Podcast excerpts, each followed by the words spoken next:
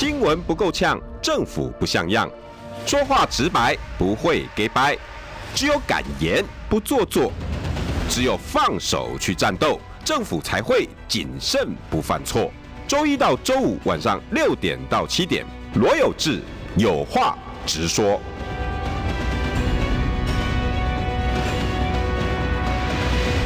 新闻不够呛，政府不像样。欢迎收听中广新闻网有话直说。大家晚安，我是罗有志。兵役延长第二个真相，我今天要麻烦的是贵民委员。是呃，因为昨天有跟亚太综合院的汤老师汤少成老师跟他提到，到底为了什么？因为蔡英文第一句话就说谎。嗯，他说记者记者问的第一个问题，后面有美国的势力。嗯，他说完全没有，没有，对，这都是我们自己从国防部跟国安会一手打造，为了我们台湾的安全，为了我们兵役能够给我们呃国土更安全，这些都是官话。对对对，没错。汤老师就引经据典的说，怎么可能后面没有美国势力？完全就是美国的意思，不是关系而已。那。可是这两天哈，我我发现 Dcard 年轻人就是相关九十四年次要要去接受这次兵役延长的，嗯，所以年轻人他们在讨论的是很在意的一些剥夺感，嗯哼，尤其是那个心想这个部分，嗯哼，因为他直接用两万六千多，哦，整个集聚上去的嘛，那很多年轻人说啊，这不就是最低工资吗？嗯哼哼，这不就是最低工资吗？嗯，他似乎。好像要用最低工资，然后来绑你们说，哎，我这一年没浪费浪费你们时间哦。嗯哼。可是很多，那包括女生，她就会说，哎，哦，我在外面去打工就有了。对啊，没错。那请问二十四小时两万六千多，嗯，这是哪门子的劳劳动基准法？嗯。所以如果是这样，这种心态很不正确啊。当当初蔡英文不是一立一休休的这样子震天尬响的，嗯哼。结果你现在用二十四小时，然后用两万六千多要绑一个一年的年轻人，嗯哼。你与其这么做，你不如用。民主意识用国防意识来绑我，我还能接受啊，嗯，有点在绑架的那种味道。所以，我们今天邀请到的是立法委员李桂敏，桂敏委员跟大家问个好。有志好，各位听众朋友，大家晚安，大家好。相关这种有关财经法律的这种东西，一定要请教桂敏委员。不敢当，因为顾立雄也讲，嗯，他说也没花多少啊，嗯，大概花二十亿而已，嗯哼，预算这么简单吗？哦，这样子哈，其实我跟大家报告，在谈预算之前呢，我们应该先谈这个概念。嗯，好，就是说一个国家的这个政策呢，它在决定之前，它其实是应该要有规划的。对，它不能够头痛医头，脚痛医脚。对，好，那他今天做的这，我们先不讲说他做了这个呃宣布，他所造成的影响是什么？嗯哼。因为呢，当然我们现在台海之间的这个局势很紧张，他可以做这个决定的时候是义正言辞的说，哎，我是要保卫这个我们的国。家，我们的安全是怎么样？但美国当然他有没有压力呢？他当然有压力。可是大家看到呢，就是说俄乌战争的时候，美国有没有派兵去？没有，没有。所以他就是说，丢武器而已啊，呃，只有丢武器而已嘛。我们在别的国家看到也是这样的情形。所以美国呢，他就会希望就是说，哎，你有任何的情况产生的时候，你有个人肉盾牌在那里。但问题是，这些是我们的这个年轻朋友，我们大家都知道，年轻人是国家未来的希望。对，所以你对于年轻人部分，你其实。只是要去栽培他，你是要去爱护他，然后让他有一个康庄大道，这个国家才有希望。我一直在讲的就是说，我们的国家安定的力量是中产阶级。嗯，那你要让大家怎么样子能够让这个中产阶级能够稳固，这是很重要的一点。另外一个，你想想看哈，台湾现在的生育率已经是全球倒数的。嗯，台湾的生育率在全球倒数的情况之下，你今天做了这样的一个决策出来的是，你是不是鼓励？就是说，年轻朋友他还敢生吗？对啊，尤其是尤其是比如说像你，你让这个年轻的人他去上战场。然后上战场，结果他比如说有这个新婚的夫妻或者其他的，他敢生小孩吗？对啊，他不敢嘛。所以你你少子化，他们口中在讲说少子化是国安危机，你今天解决了国安危机没有啊？你是在火上加油啊。好，那没错，的确台海之间是有危机，没有错。但谁造成的呢？对，是因为对这这这才是重点。而且美国孙处长也讲啊，他讲说。避战是每一个政府的义务哦。对，人家都已经跟你讲避战，你没事去挑衅干什么？嗯，哦，最近我发现他已经不去讲抗中了啦啊。但我们那时候讲说抗中他有啦，每一次，因为他无往不利嘛，他只要选举的时候抗中他就往，可是没有保台啊。嗯。你刚刚提到那个兵役的这个部分，那个待遇的部分，我们刚刚前面先暂时的跟大家分享一下，就是说这个这个结果全民承担一个错误的政策，全民承承担，这个是例子之一而已啊、哦。我再举一个第二个例子啊，第二个例子呢，能源政策。对，能源政策，我们这次不是要求还税于民吗？对，啊，还税于民，他说他没钱。嗯，他说他没钱，为什么他没钱呢？他说，呃，这个我虽然超增了四千五百亿啊，嗯，可是呢，里面有一千五百亿我要补台电，嗯，一千五百亿要补台电，你为什么要补台电？因为现在天然气涨价，然后这个石油涨价，谁造成的呢？嗯。对，他就讲说，哦，这个是这个呃，俄乌战争的一个原因。可是那个时候不是跟你讲说，你的能源政策的配比本来你就是不能够达成的嘛？对，你明明知道你不能够达成的这个政策，可是你还要制定一个你没有办法达成的政策，然后最后的结果呢是要全民买单你的错误的政策。这个就是另外一个兵役以外的另外一个例子，表现展现出来是什么？就是你的不专业。对，而且你不在乎老百姓，嗯、你也不在乎这片土地的发展。啊、我们从经济的层面上面来讲，从以前的时候我们就提到说，呃，两年之前我们就讲说，哎，国际的趋势，你知道我常看国外的讯息，嗯、国际的趋势呢是经济有点。就是它它呃不稳啊，然后它会这个呃衰退，所以美国呢才会有这个升息啊。那我们当然知道疫情也是一个重大的一个影响，没有错，所以它必须要透过升息的方式，然后让它经济不会硬着陆。可是美国有实力啊，美国有实力，它是大国，包括供应链，包括大国，对，它是大国，没有那个实力啊。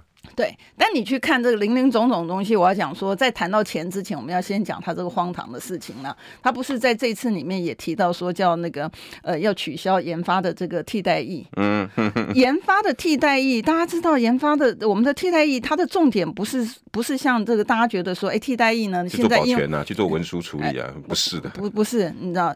它是对年轻朋友是有帮助的，为什么？因为他在比如说在台积电好了哈，台积电他会需要很多的研发的这个替代役，他在台积电服役的同时，他是参与他的这些的研究，嗯，他可以决定他将来没有兴趣没有关系，但是他最起码有一个机会去参与这些的事物，嗯，对他未来的生涯其实是很好的一件事情。好，那他现在说要把研发替代役取消掉，然后他说要派义务役去保护台积电，现在。都是什么时代了？打仗会用人的这个人跟人之间的，我就觉得他这个脑袋真的很奇怪。奇怪，我觉得对，非常非常奇怪。他以为是像古时候的这个这个我们讲说那些的武侠片一样，是人跟人之间打吗？你你怎么会想到说你是要派义务役去防守台积电？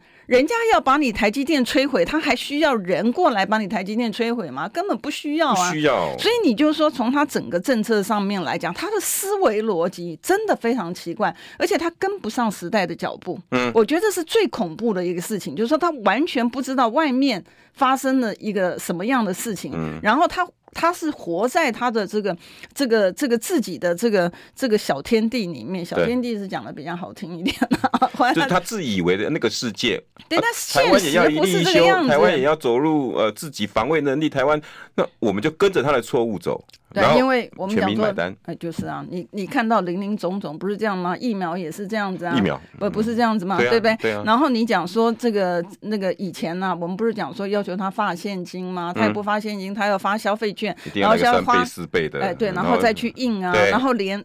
绿营的这个委员也讲啊，今天我在我就听到这个陈廷飞讲说，不要再浪费时间去印什么消费券了，现金赶快发下去，这比较务实。美国一直都这么做的啊。是啊，我们还跟他讲说，连这个新加坡也是一样啊。嗯、新加坡那时候我们在看的时候，因为它速度真的非常快，所以我在讲说，因为明年的经济不好，所以呢，你应该中中中国人我们还讲说，这个一元复始，万象更新，所以你在。年前一起出的时候，你只要心情愉悦啊，一整年你都会比较当然对。那你你如果说苦哈哈的话，它会影响到你。其实我觉得这个不是迷信，它是一个你的心情会会影响你你往后的这工作。所以我们才讲说，年前把现金发下去，也许你这些高官你不缺钱，你不需要，嗯，可是有很多民众他是很缺钱的，嗯，你赶快把这个钱就发下去给他们。至少好歹让他过个好年，就是你还在想说我要分一次分两次，然后我真的很气。我昨天问各个部会，我去问的时候呢，问经济部的时候说，哎，因为今天是礼拜四嘛，礼拜四你知道是行政院开院会的时候，嗯、那那他们不是讲说，哎，我要经过各县市长我我我要我要求哈，我要求这个东西没有那么快了，要经过立法院呐等等的林立中，我都帮他我都帮他想好了。我说好了好了，呃，基本上来讲，就算要经过立法院，你只要是今天行政院会通过的话，你送立法院，立法院马上有谁哪个委员不同意？不会，马上就通过，对对不对？你能不能赶在就任年前发？当然可以啊！怎么现在立法院里面不管蓝蓝绿？都是口径一致，还税于民，没有任何的借口。因为你们委员们感受到这些老百姓的那个焦虑感嘛，辛苦啊，对啊，辛苦啊，对啊，对啊，所以我们才这样讲嘛。好，所以你你可以看到，全部都是借口。就我昨天问经济部长的时候，问他说：“哎，明天要开行政院会，好，就是今天嘛，要开，那你。”会不会谈这个还税于民？经济部长说他没有听听到。然后我问财政部长呢，因为财经是最重要的部会嘛。我问财政部长说：“哎，我也是昨天就问哈，我就问他说：‘哎，那你今天开那个行政院会有没有收到这个议程？’是呢。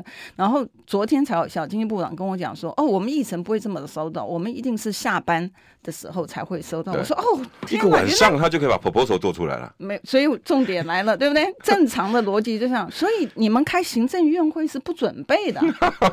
那那到。到底你去开行政院会是干什么？我们一般的民间一般的开会也是，你开会的时候有议程，你知道要讨论什么事情。委员不要说经济部要开会，连我们上节目前一天晚上我看资料看到一两点啊。是啊，他怎么可能做这么大一个还税于民的策略？你不做任何功课啊？所以，所以我讲今天的重点是在哪里？重点是在于他根本没打算还税于民，他只要想做。他没有做不到的。然后我再举一个例，嗯、我就跟他讲说，马政府那个时候发这个呃消费券的时候，嗯、人家也是一个礼拜就出来了。嗯，我们还有时间上面可以统计，他就一个礼拜就出来了。所以你一个礼拜要把钱给老百姓，有没有可能？绝对有可能的。找了一缸子理由，不做的原因是什么？因为他知道未来有更多破口要去补。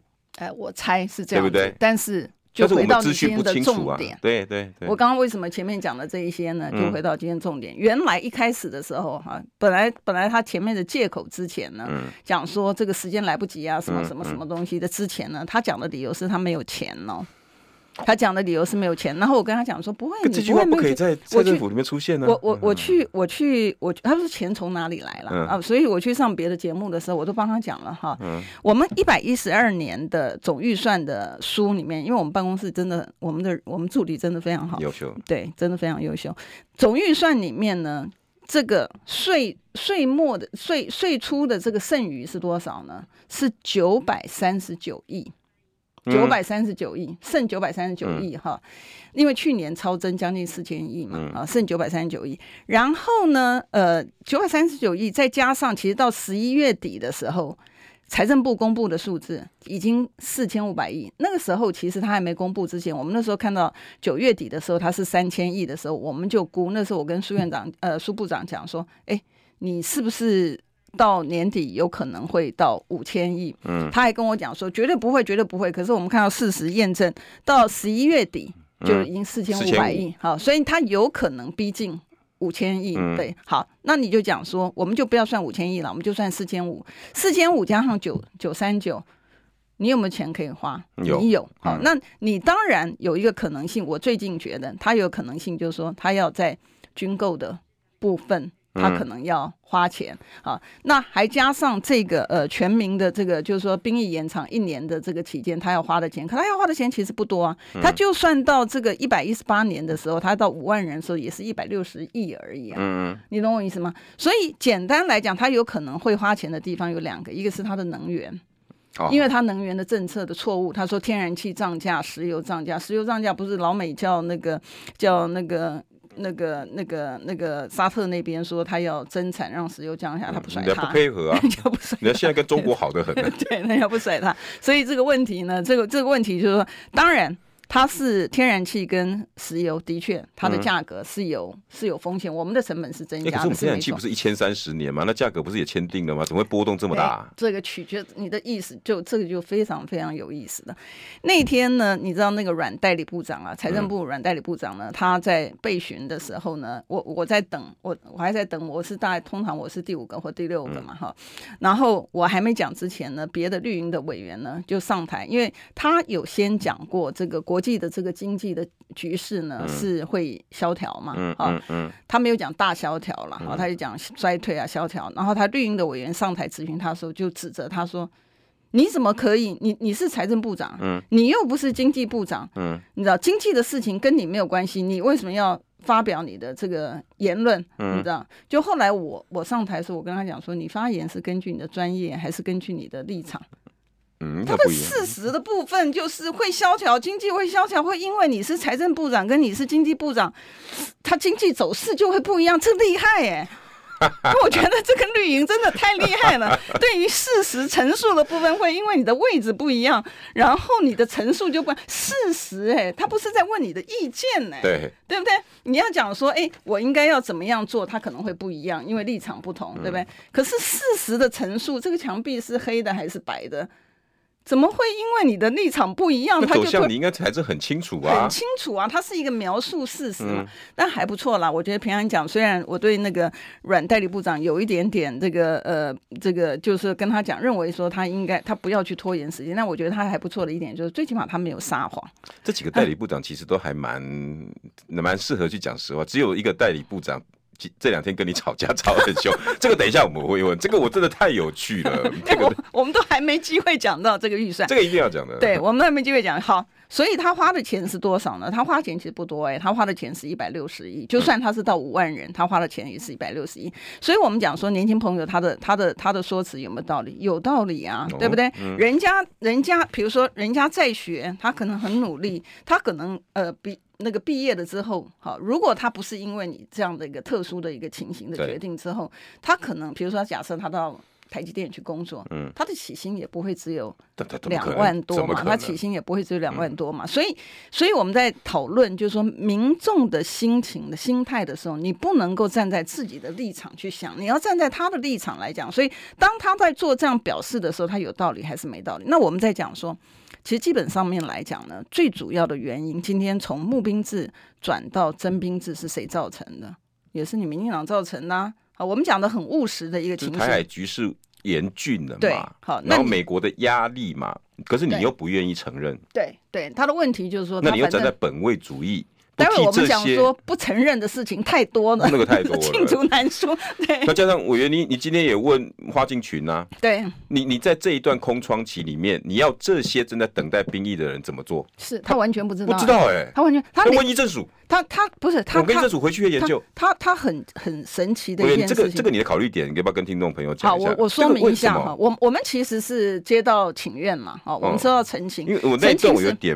对我我来说明一下，因为这样观众朋友会比较清清楚一点。我们其实收到陈情，我们很多东西都收到收到陈情。陈情是什么样呢？现在有很多年轻朋友啊，他在收到兵单之后，嗯，好。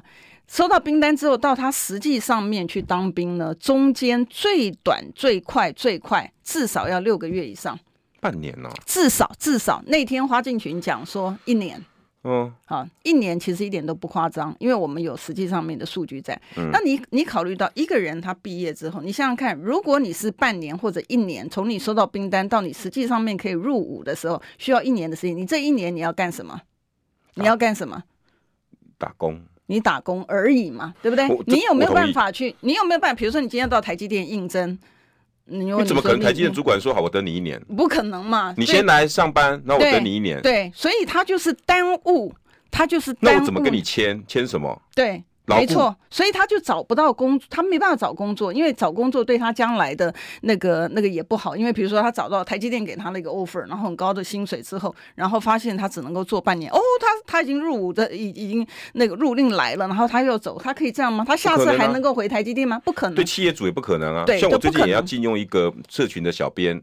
结果我看他的年年轻人很棒哎，然后我说，你可不可以来我这边上班？他说可有志哥我还有七个月要当兵。我说对，七个月要当兵，嗯，为什么？我们以前接到兵单，我们就可以规划几个月，然后马大概两三个月就可以把自己做好。对，怎么要到七个月？他这七个月就是帮就只有攻读。对，所以他就你就是浪费他的生命嘛，你就是浪费年轻朋友的生命。可不可以等我当兵回来？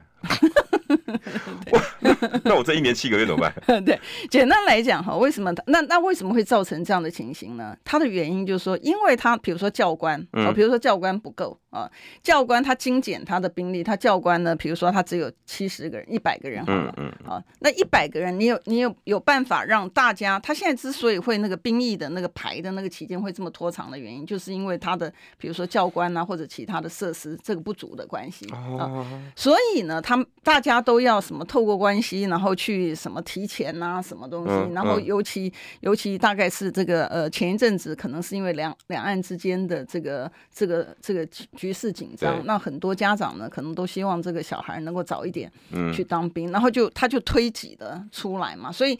那所以我，我就我才一开始才问他，就说，哎，这个这个情况他知道还是不知道？对，因为连我们我们没有这样这个年龄层的那个那个孩子哈，但我们都会接到这个请愿，然后我们都希望说这个事情赶快解决掉，因为你让一个年轻的生命他没有办法去按照他人生的规划，对，因为他将来竞争的其实不是只有国人而已，他将来竞争的场域是全球，对，那你不能够让他输在起跑点嘛，对，所以我们就很紧张，就跟他讲说，你这个问题要解决。啊，啊，因为我们一开始是想说，这到底是国防部的问题呢，还是是这个内政部的问题嘛？反正这个每一次都是碰到这样情，就是互推皮球嘛。好，所以这那天我其实一开始问的时候是问这个东西，那他其实也还好啦，他就讲说这个这个问题他会尽快的去解决嘛。有有请议政署赶快做什么去想一个办法，然后最尽快能够缩短时间。对啊，对啊，但我们也没有讲说你你要怎么样，就是民众有一些的疫情，我们作为民意代表，我们要很真实的反映，让你的这个行政呢是能够贴近民意，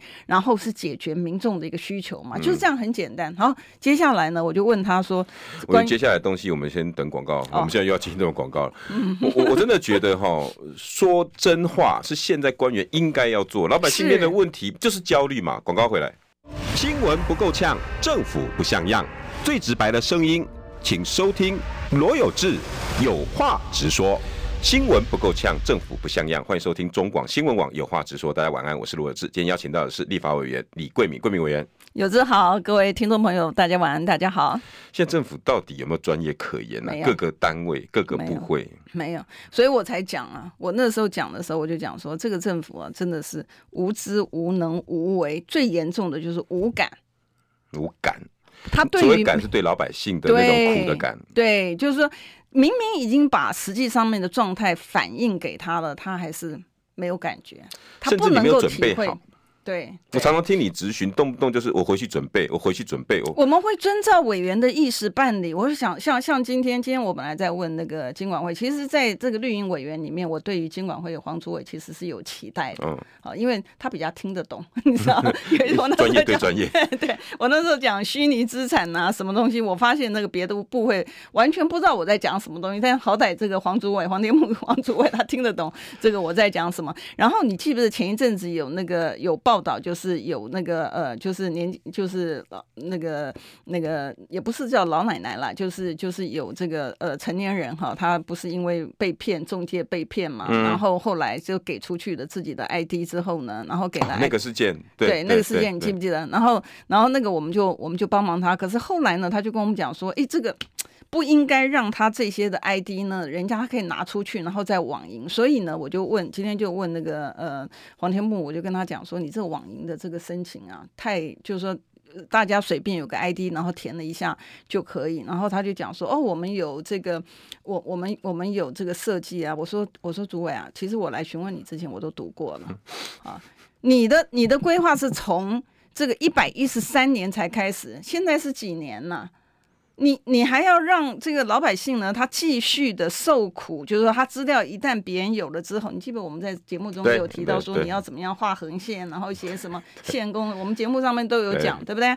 你知道，然后呢，他才发现说，哦，我真的有毒，然后我就跟他讲说，你这个 mobile Mobile ID。你怎么解决、嗯、Mobile ID？就是你透过手机呢，你去申请你的你的 ID。因为你到传统银行也得双证件啊，又要干嘛？又要征信，又要什么的？为什么在网银上这么的简简单？方便对，对，这么方便。那它是有规划了，它的规，但它规划的实施点因为太慢了哦，太慢的话，你会变成说，从现在开始到一百一十三年之间发生的事情，是每一个受害人都要到处去跑吗？对不对？那天所以那个就听委员讲什么彰化也跑，嘉义也跑，跑二四个地方啊。对啊。然后，然后今天才好笑，我才问那个那个黄主委讲说，哎，那个投信投顾要执照对吧？嗯啊，他说对，因为我我以前学证券的嘛，我就投信投顾要做，他说对。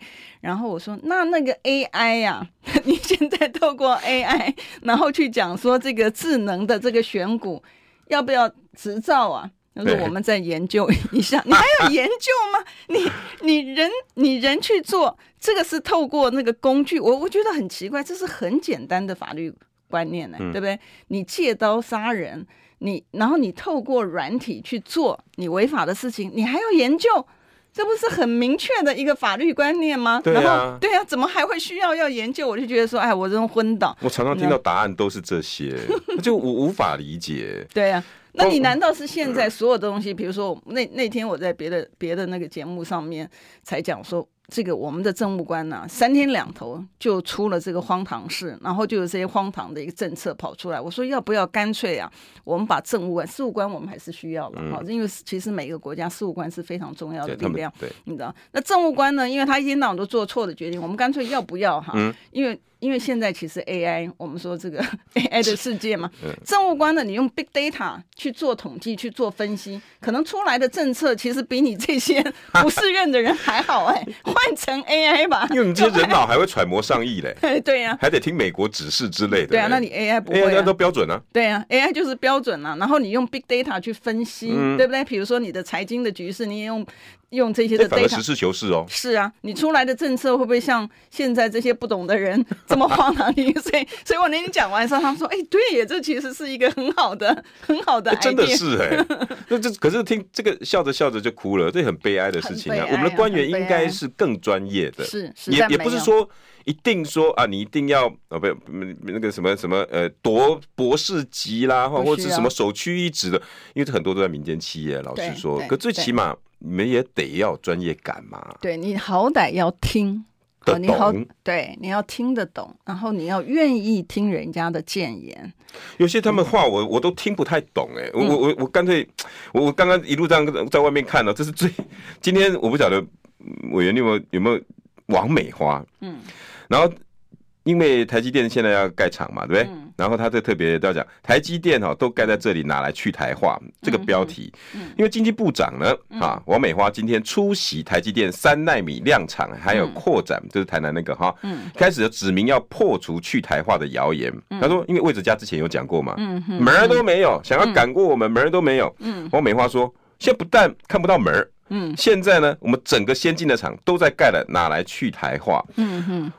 我我说实在的，你你把在台湾盖的厂这么的自信心十足，嗯，你是不是要掩盖你在亚利桑那州那些那产业链？他现他提出来说，我们只要把产业链深化，然后把所有的那个上下游的更加的牢固。那我们美国那些厂，这些技术不会出去，门儿都没有。我跟大家讲哈，因为其实我们今天要讲兵役了哈。哦，对，等一下，等一下，我们改天，我们改天可以，这个是可以是一个专题。我先跟大家报告一下哈，基本上面来讲哈，科技产业，尤其是半导体产业，它有四个 factor 决定。我记得我们好像上次也有大概提到一下哈，市场。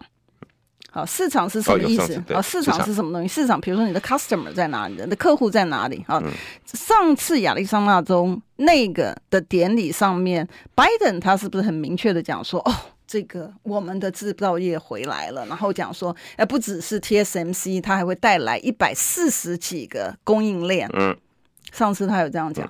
所以，然后还特别讲说，那个那个 Apple 的那个 Cook 也也也也在现场嘛，他就讲说，哦，Apple 将来它所有需要的东西呢，都会从这个厂供应。他那天制造，对他那天是这样讲嘛，哈、嗯，所以你会知道，就是说你的客户在哪里？好，Apple 是客户，客户对不对？好，那个台积电客户还有谁？NVIDIA，嗯，AMD。哦，这一些全部都是最先进的，他需要的，嗯，这一些的，他客户是在美国，所以市场在哪里？美国是第一大嘛，嗯，然后他因为他砍掉了华为，然后砍掉了，就是说你的 Advanced IC 不准到中国大陆，嗯，所以他让本来台积电它的产能有限，他现在把那些的产能空出来之后，可以 supply 美国，嗯，好，所以我们讲说主要的市场是在哪里？是在他希望台积电的产能是等于是能够 exclusive 给美国啦。简单来讲是这样。好，除了这个市场之外，另外一个是什么？资金，资金，好，资金。我们讲说办，那你看到呢？那天其实我觉得那个阮代理部长其实也蛮可爱，所以，所以，所以我也不太想那个那个，为难。呃，对，因为呢，那天呢，他就他就提到，我跟他讲说，哎，外资啊，外资撤离台湾哦，九千多亿，然后他就跟我讲说，不止，不止。委员，我们现在要进广告，每次跟委员聊好，时间都不太够。等下广告回来哈，我们来看王美花到底是不是专业的部长。新闻不够呛，政府不像样，最直白的声音，请收听罗有志有话直说。新闻不够呛，政府不像样，欢迎收听中广新闻网有话直说。大家晚安，我是罗有志。今天邀请到的是大家每次来都要问好多问题。好啦好啦，我知道留言区好多问题，我等下有空再帮你，因为我的问题都问不完了。我们好多可以谈的，太多要问，今天连兵役我都还没有谈完。对，我们都还没。还有花敬群要问，还有王美花的台积电要问。好，等一下我会帮你们各位问，好不好？我们邀请到的是最专业的财经立委。李桂敏，大家好。哎、欸，其实不止财经的哈，法律啦，对，哦，然后还有科技。是哇，这个全部都是你的。因为我我觉得我还蛮幸运的哈。嗯，在开业的时候，很多这些那个时候护国神山们。对，为什么呢？因为我是从，所以所以我我我一直觉得很有责任感的原因，是因为我是受惠者。为什么受惠者？我觉得半导体的产业呢，是从 VC 开始。嗯，我记得我去呃这个跟这个客户的时候，我那时候也年轻嘛哈，那客户呢那个都是小小的。办公室还要爬的公寓的楼梯上去啊！我那我还要拎重重的那个公事包，不像现在什么电脑啊什么的。我们那时候不是，那厚厚的卷宗，然后上去，然后重谈 VC 啊创投的投资，然后再跟这个美国的合作。那个时候他们有这个呃 A 类啊 B 类啊等等这个 Preferred Stock 很多的这个合作，然后再参与这个国际的募资。其实我觉得我所以可以讲我是半导体宝宝啦，因为就是跟着。他们跟着企业一路上来，所以为什么我觉得我责任很重的原因呢？我始终觉得就是说，哦，既然前人他有一个对的政策，然后让我有一个白手起家，因为我是公务人员家庭嘛，哈，让我有一个白手起家的机会，我觉得。我们对下一代总要让他们有一个核心的产业，对，将来他们也可以引以自豪，然后他们也有机会能够白手起家。我跟大家报告，现在有很多高科技产业，尤其是半导体产业的老板，嗯。在当年的时候呢，也都是苦哈哈的坐公车，然后去跟各个创投去解释说他们的这个产品是怎么样，他们的技术是怎么样，他们也都走过这一趟。他们不是第一天就是光鲜亮丽的，不是，不是，不是，我们都走过那一段的台湾的岁月。所以，所以你会看到现在很多的这个大老板们呢，他在写自传的时候，里面都有好多的东西可以写，就是因为，真实的经历，呃，真实，对，然后你又陪着他们一路这样走过来，对对。对，然后现在被当朝所用，看起来好像就是很风光的民进党政绩。呃，你应该不敢叫奇吧？我觉得很奇怪，这明明就是 明明就是当时李国鼎先生、孙玉璇先生他们一路这样子创造出来，而且你看到孙玉璇先生，他真的是很清廉呢。对不对？他没有说像人家当完官之后又有这个。我看了太多他的故事了。对对。之前那个关键评论网还特别把他的整个故事，连要连要生病了，那哇，那个那个他一些丧葬费或者什么的都要大家去帮忙，已经当到这么高的官。对。然后我我也跟我的年轻助理们他们讲，我说你自己想想看，台湾现在还有没有这样子的人？嗯，可以在几十年前就已经想到后面的路，是，然后头脑之清楚的，是，然后愿意放下身段，到处去拜托这些人回来，对，还不止哦，对，他们愿意赌一把，对，可那个赌不是真的拿国家去赌，嗯，是有计划的，对，是有胆识的，是。愿意用中研院，然后用资金，然后上下游整个规划完成，然后尊重，嗯。张忠谋，嗯，尊重蔡明介这些人，嗯、你们告诉我们回馈，一同来打造，然后于是我们就赌下去，嗯、台湾成功了。嗯哼，我问这些助理年轻朋友，包括现在在车上的，你们在爸爸妈妈车上的年轻朋友，你们有没有在最近这六年、七年再看过这样的官员一个？嗯，再出一个，嗯，也不要说什么孙运璇的五分之一，嗯，我相信台湾今天就不会有这些王美花、花敬群这些人跟委员，你要这样天天怒目相视，对。然后你还，我我本来想当熟女的，都没有当成。我我我要当淑女，那我们怎么办？对不起，让你委屈一下。对我我要回到正题哈，就是说，呃，我跟这个呃听众朋友提醒一下哈，其实你知道，在那个年代里面，可能你们现在还听到呃有一个名词叫做电子新贵，嗯，对好有。很多人白手起家，嗯，然后他为什么能够翻身，就是因为他是电子新贵。对，然后那时候外国人其实对我们很就是有很生气了哈，因为我也做国际的这个募资嘛哈。他为什么很生气呢？很多的国际的 iBanker 啊，就是投资银行这些在做呃以前有做这个呃不管是我们讲 GDR 也好，ECB 啊可转债啊零零总总那些，我们先今天不是我们谈的主题。那那个时候呢，他们就很生气，讲说哦。你们这个台湾的高科技产业呢，是印股票换钞票。大家记不记得，在一九九几年的时候，在一九九二年到一九九六年的时候，那个时候呢，台湾的经济是欣欣向荣，我们是台台湾基因卡啊，在那个时候，那那时候你知道电子产业怎么来？他用他的技术，他用他的脑力，然后他用他的设计、他的研发，然后做成的东西呢，然后我们给这些的公司的员工呢，给他员工红利，然后红利呢是用股票的方式给。所以那个时候呢，股票的部分呢，我们是讲，比如说它的面额是十块钱，嗯，可是比如说我们用台积电来讲，它可能卖的价格呢，假设我们说六百块钱，嗯，所以它课征税的部分呢，它用十块钱去课征，嗯，所以对他来讲，他当当然是，然后就开始就是，你就这些的 iBanker 人讲说，哎，你这个不公平啊，你的财务的东西，就后来政府就做了一些的这个变动，就是他就是不是实际上面是六百块，按照市价他就去做，然后他就把这个 incentive 拿掉了。可是你知道，有时候啊，你去喊这个齐头式的平等，它反而造成的是不平等。嗯，我们的原来的那些的资金是从哪里涌入呢？是全球的资金涌入投入的。好。你要你故意要去听这个老外的话嗯 的一个结果，你知道就是这样。所以你会看到，其实每一个国家的政策哈，每一个国家政策其实都是从自己本国的立场来当考虑的，而不是说，而不是说把自己当成就是说，哦，别人说我这样不公平，我就跟着别人一起起哄。我再岔开一点，糟糕了，我们的主题大家都会谈到 CFC 啊，Control Foreign Corporation，嗯，受控。外国企业，你知道，他现在不是那个财政部也推吗？好，推了之后呢，就是其实中间已经有七年的时间哈。然后呢，财政部就是明年二零二三年的一月一号要实施。简单来讲呢，你如果有投资在假设啦，中国大陆、中南亚或欧美有任何国家的话，那些的钱呢，全部呢，他都会视为，就算你就算你 dividend 你没有发回来，你还是要。课税，那我们那天才开公听会的时候，我就跟那个呃那个财政部讲说，你有没有搞错啊？你知道，曾俊威那天也在现场，我我那天好不容易说服了曾俊威，因为他是常常讲租税公平的，我我还蛮感动的。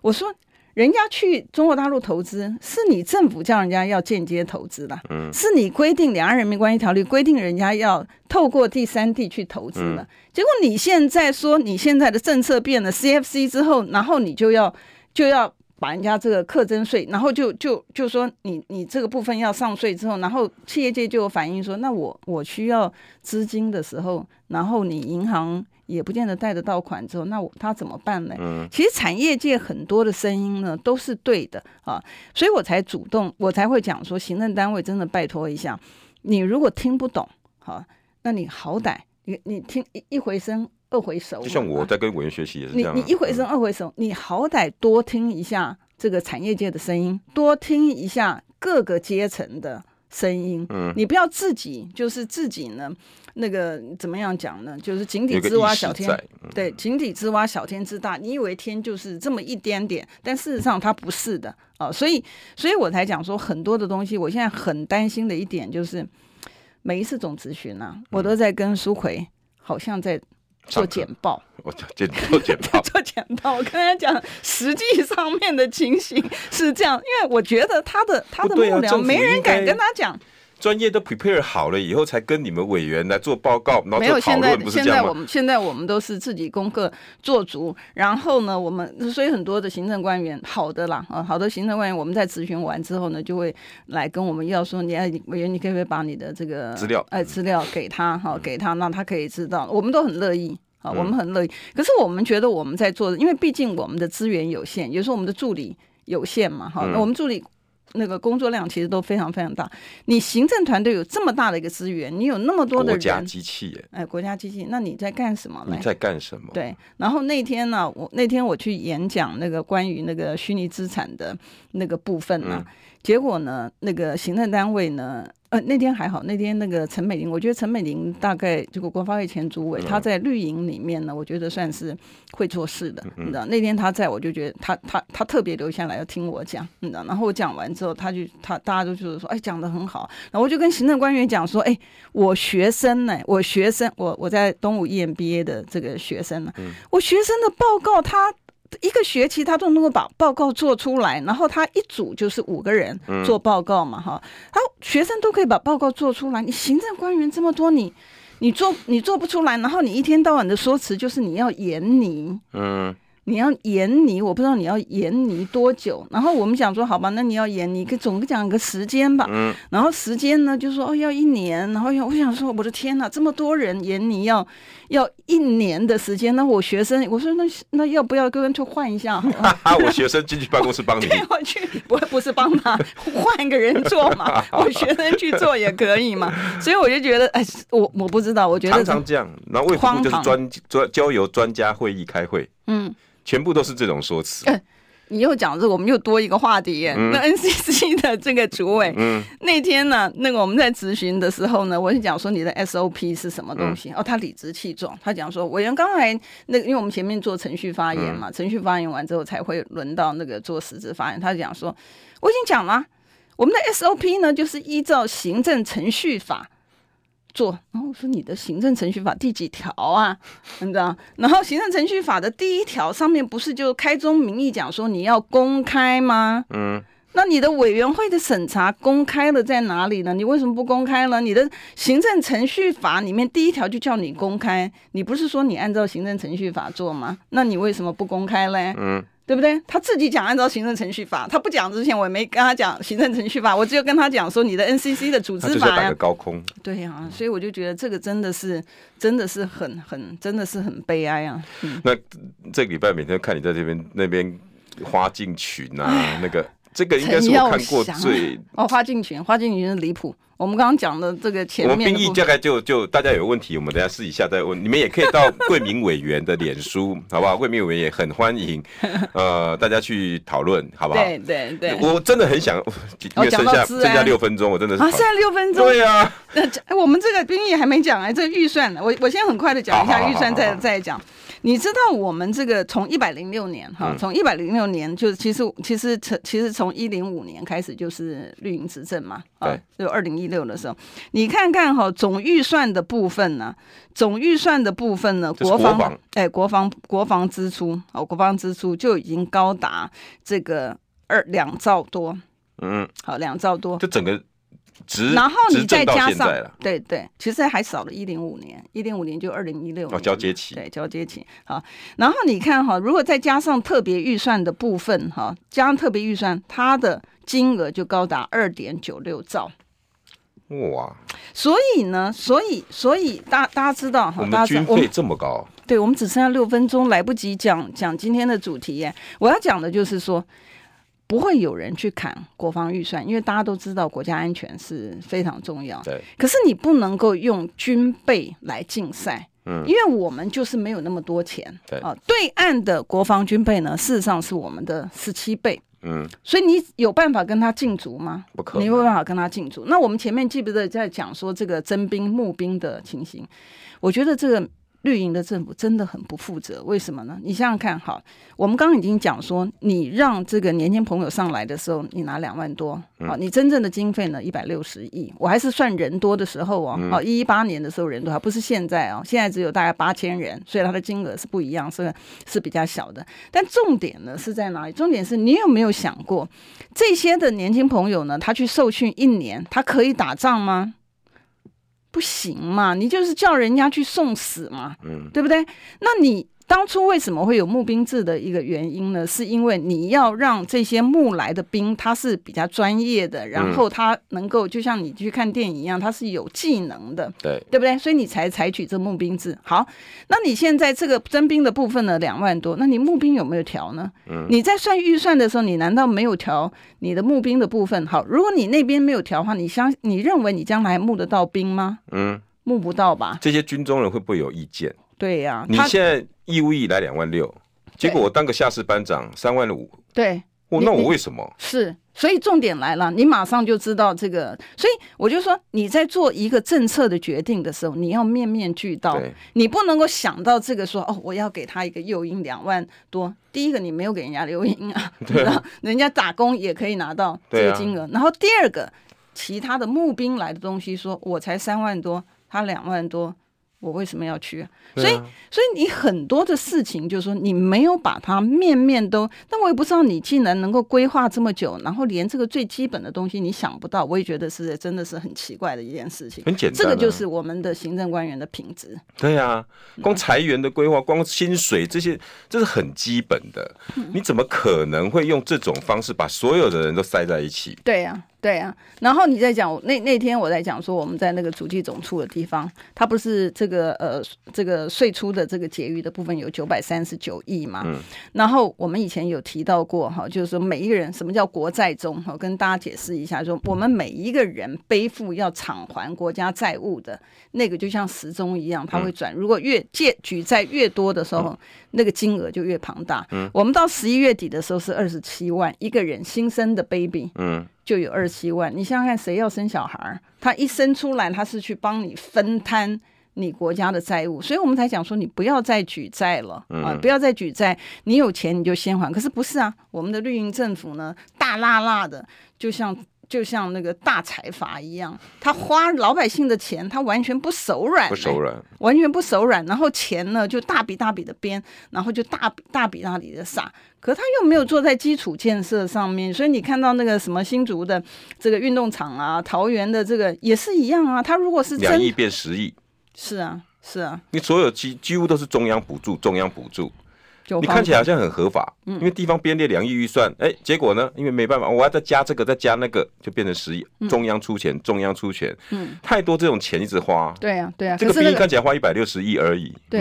可是，可是你知道，他这个钱啊，他钱如果做在国家建设上面，就像原来的哈，比如说高速公路啊，哈，呃，高铁啊等等的情况之下，你有做对国家的发展有帮助了，我们老百姓，我相信老百姓为了国家，他他就去背负这样。结果你现在不是啊，你都通通把他个人也好，或者是你的政党也好，你全部都拿光了，国库通党库啊，你哪里是国库通党库？你根本就是国库等于党库啊，你知道？你全部把它花掉，然后这个钱叫下一代的去编，所以我们才讲说，每一次你编特别预算，就是对。下一个世代的不正义，我我真的觉得这个政府完全没有成本获利概念啊！你你你折旧下去，你也得算说，我今天这个折旧几年要赚回来。嗯，我每天要有多少获利，多少翻桌，开个餐厅你也得有这样的打算。对，现在不是就一直花，一直花。我知道哈，大家有好多问题要问桂民委员。我们今天讲太多了。我真的谢谢大家哈，也谢谢桂民委员愿意跟大家讲这些财税规划了，国家政财政。呃，我看着这些年轻人上战场。昨天汤老师说，这是一条一条的人命，嗯、是啊，不止啊，太。